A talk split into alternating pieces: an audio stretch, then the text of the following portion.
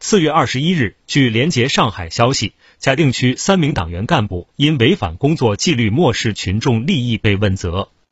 四月十四日，嘉定区殡仪馆以疫情防控为由，违规拒不提供相关殡仪服务，给逝者家属造成精神伤害，产生严重不良社会影响。该殡仪馆党支部书记、主任陆建良被诫免，副主任陶杰、江义清被党纪立案，接受进一步调查。